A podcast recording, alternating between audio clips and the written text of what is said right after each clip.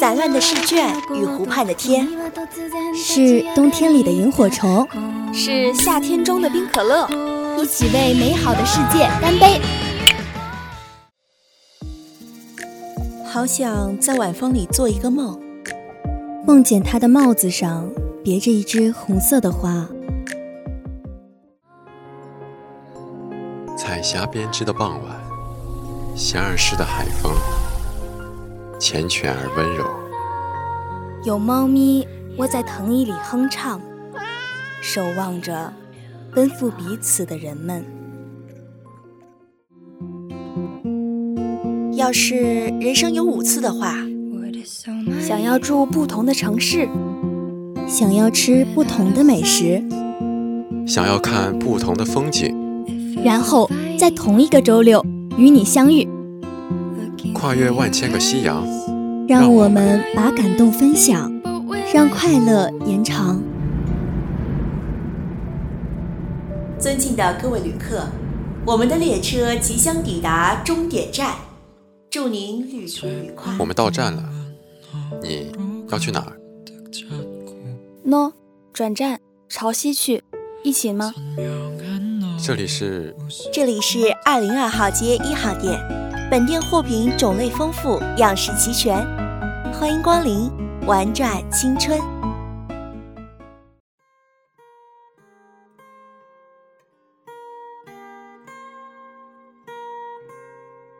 在第十三个夜的冬季，栖息在树上的候鸟望着漫天的星辰和远处的十一节车厢，前来告别的人们都说着再见，子枫。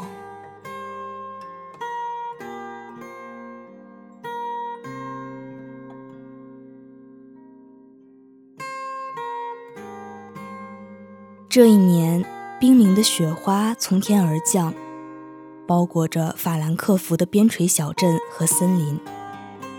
雪花飘在墨绿色的针叶林中，落在深棕色的小木屋上，送来人们年复一年对冬天的期待。在雾蒙蒙的天地里，远处皑皑的雪山和静静的湖畔，装点着冬天的颜色。有时低飞的候鸟会把松树上的积雪滑落，落下的声音会传到远方，传到木屋里，传到那个曾经会写故事的十三心里。他会慢悠悠地放下手里的书，透过窄窄的窗户，一个人看着远处的列车。这一天立冬。十三望着窗外的雪，在满是栗子味道的小屋里，甜甜地进入了梦乡。屋外的雪花悄悄地落在地上，屋里的十三又回到了曾经写满了故事的青葱岁月里。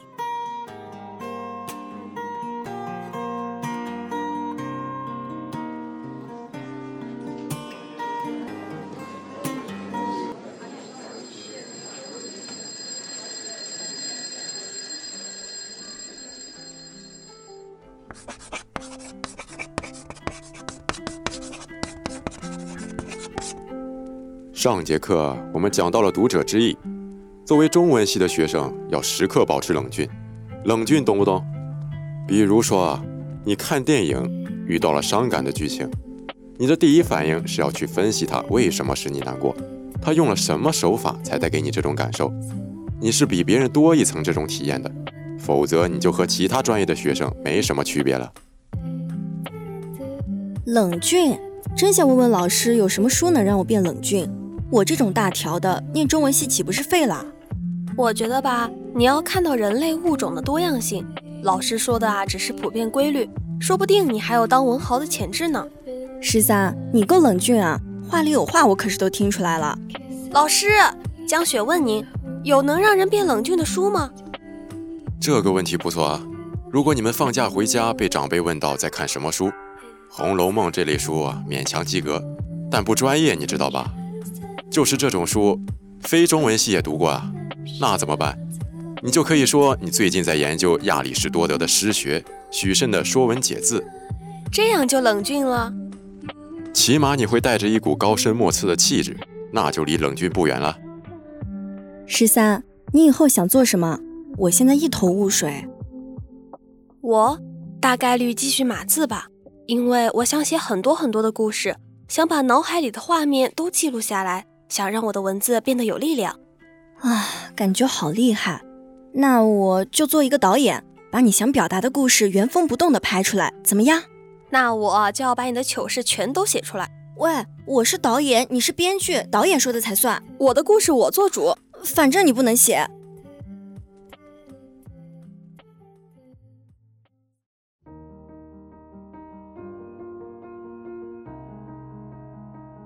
两千年，十三和江雪继同一所小学、初中和高中后，顺利的考入了同一所大学。他们进入了中文系，这个在很多人眼中没什么实用的专业。这四年里，他们经常因为被冷落、被边缘而难过。他们努力追赶别人的步伐，想要用专业打败质疑。用成绩战胜轻视，他们创作、比赛、发声，始终没有忘记他们在文学课上许下的梦想。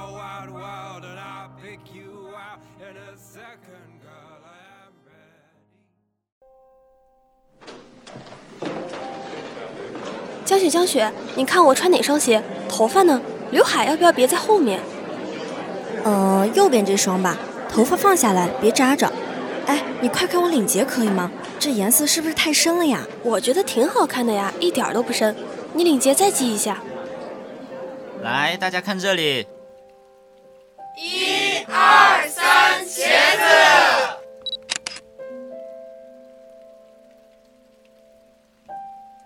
四年后，他们的身影变成了毕业照上定格的笑脸。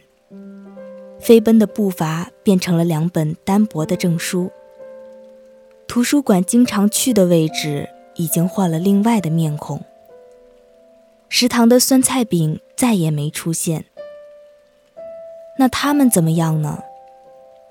好像并没改变什么。他们看向眼前的单行道，周围的人拿着各自的通知单，走向了不同的轨迹。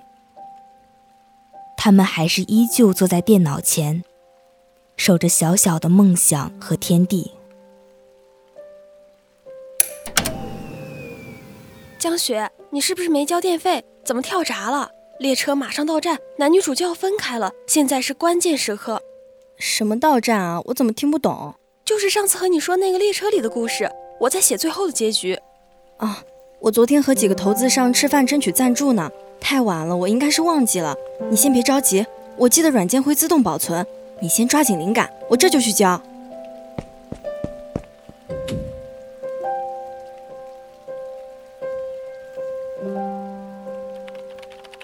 十三，我回来了，有电了吧？给你带了糖炒栗子，还是热的。你冷不冷呀？给你煮点姜汤喝。十三，你先你先吃吧。我赶完最后这点就去，你先别打扰我。哦，好，那你注意别感冒，今天立冬了。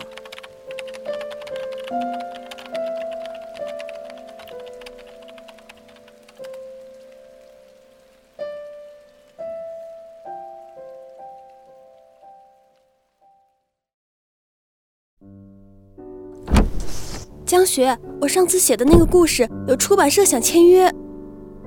真的，恭喜你啊，十三，离梦想又近了一步。是恭喜我们，我们的梦想又近了一步啊！我跟负责人约明天下午见面，你有没有时间？这么多年，咱俩在一起，我才最安心。明天吗？我明天有个面试。你你找到工作了？我想换个工作试试。那你的导演梦呢？上次赞助没谈拢吗？嗯，没事儿，边工作边找赞助也一样，就是辛苦些。不过江雪。我一定会很努力，很努力。咱们很快就可以不用这样了。十三，我这次是真的想换一份工作了。这么突然？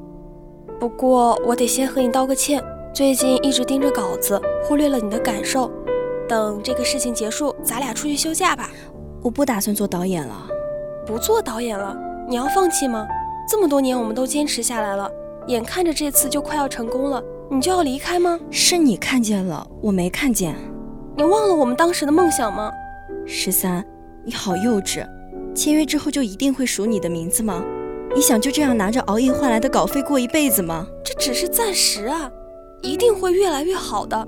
只要我们再坚持一下，坚持，你可以除了坚持梦想外不用担心任何事。可是我不一样，做导演的梦想带给我的只有数不尽的不甘和失落。每次玄关的灯在那里摇摇晃晃的时候，我就像看到了自己。我不想一个人坐在客厅的沙发上等着你没日没夜的写稿子。也不想每次最害怕家人打来的电话，我想换个工作，起码是我喜欢的。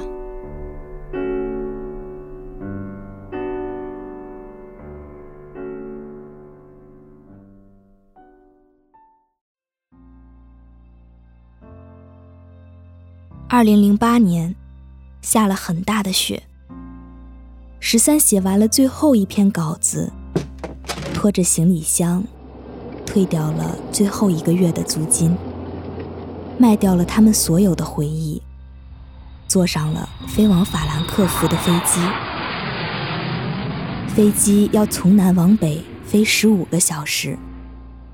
在这趟飞机上，他做了个很久很久的梦，梦到他的脸上已经满是沟壑，在一间小木屋里做了很久的栗子派。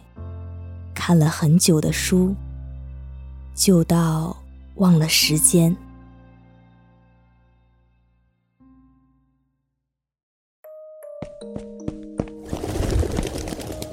莫多，你跟紧点儿，这会儿十三奶奶快要吃完饭了，那可能就没有栗子派了。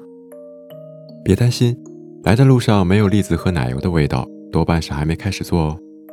耶，我今天一定要吃到！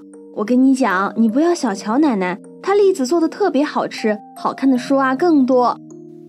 十三奶奶，十三奶奶，你在吗？谁呀？我卡西呀，还有我的朋友莫多。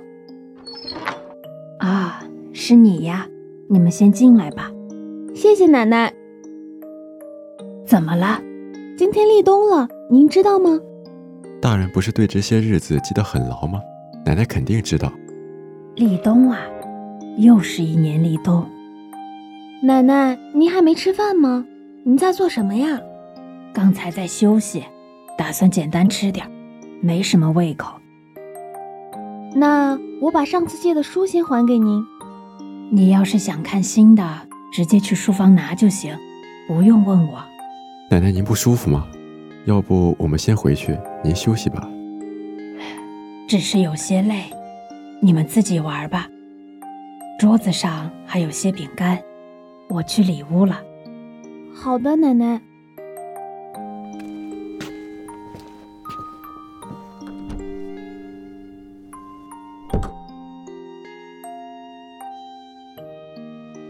奶奶是不是不太舒服？那我们小点声，一会儿就走。那那栗子派呢？就只能下次过来了。感觉奶奶心情有些不好呢。那我们看会儿书就走吧。你想看哪本？我上次看的是这本童话书，讲的是人鱼的故事。我想看这本冒险的，感觉封面不错，就是不知道是哪个地方。我看看。喏，这不是故事书，是旅游指南吧？翻开看看。法兰克福，这里不就是吗？这是什么？一封信。一般都要有邮票的。这个没有哎，但应该没打开过，会不会是奶奶忘记了？看样子很多年了，都有些旧了。那我去问问奶奶。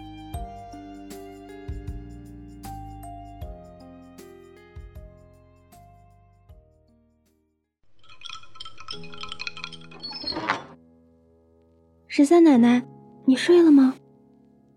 没，要回去了。嗯，准备回去了。我和莫多看书的时候，发现了一个夹在里面的信。这信看上去很多年了，也没有拆过，所以想问问您，是不是忘记了？你放桌子上吧。兴许是不小心夹在里面了。好的，奶奶。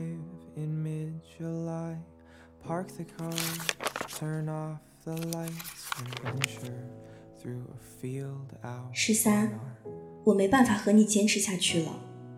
你和我不一样，你说这故事的时候眼里总是发着光，而我不是。我总跟在你的后面，失去了喜欢和讨厌。我想试着勇敢地向生活妥协，我想去别的地方看一看，也许只是几个月，或者一两年。这一次，我想试着自己努力。再见面的话，我想听你和我说说那个南北向的列车，那些漫山遍野的花朵，还有来往的人们。十三，我好想你。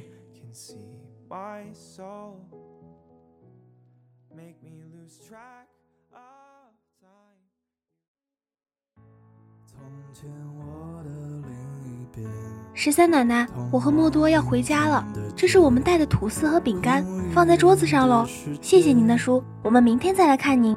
奶奶再见。等等，你们想吃栗子派吗？我给你们做吧。真的吗？太棒了吧，莫多，你可以吃到了。就是可以多放点栗子泥吗？当然可以。那奶油呢？如果你不担心腻的话，也可以。怎么什么都可以啊？因为呀，很开心。为什么开心？二零二零年，木屋里又飘起了栗子的香气，屋外的法兰克福飘起了雪花。大雪终将埋葬同志。你披着新装，终于也有了保护自己所爱的勇气。总有些人的梦想如雪落无声。跨越时间，再没有分别，携手走过明天。好了，今天的玩转青春十三夜的冬到这里就全部结束了。播音：野原新之虚，野原新之球，樱田妮妮。野原新之鹏，野原新之凯，小福，采编野原江之堂，机务野原新之月，携众监听共同感谢您的收听，我们下周同一时间再见。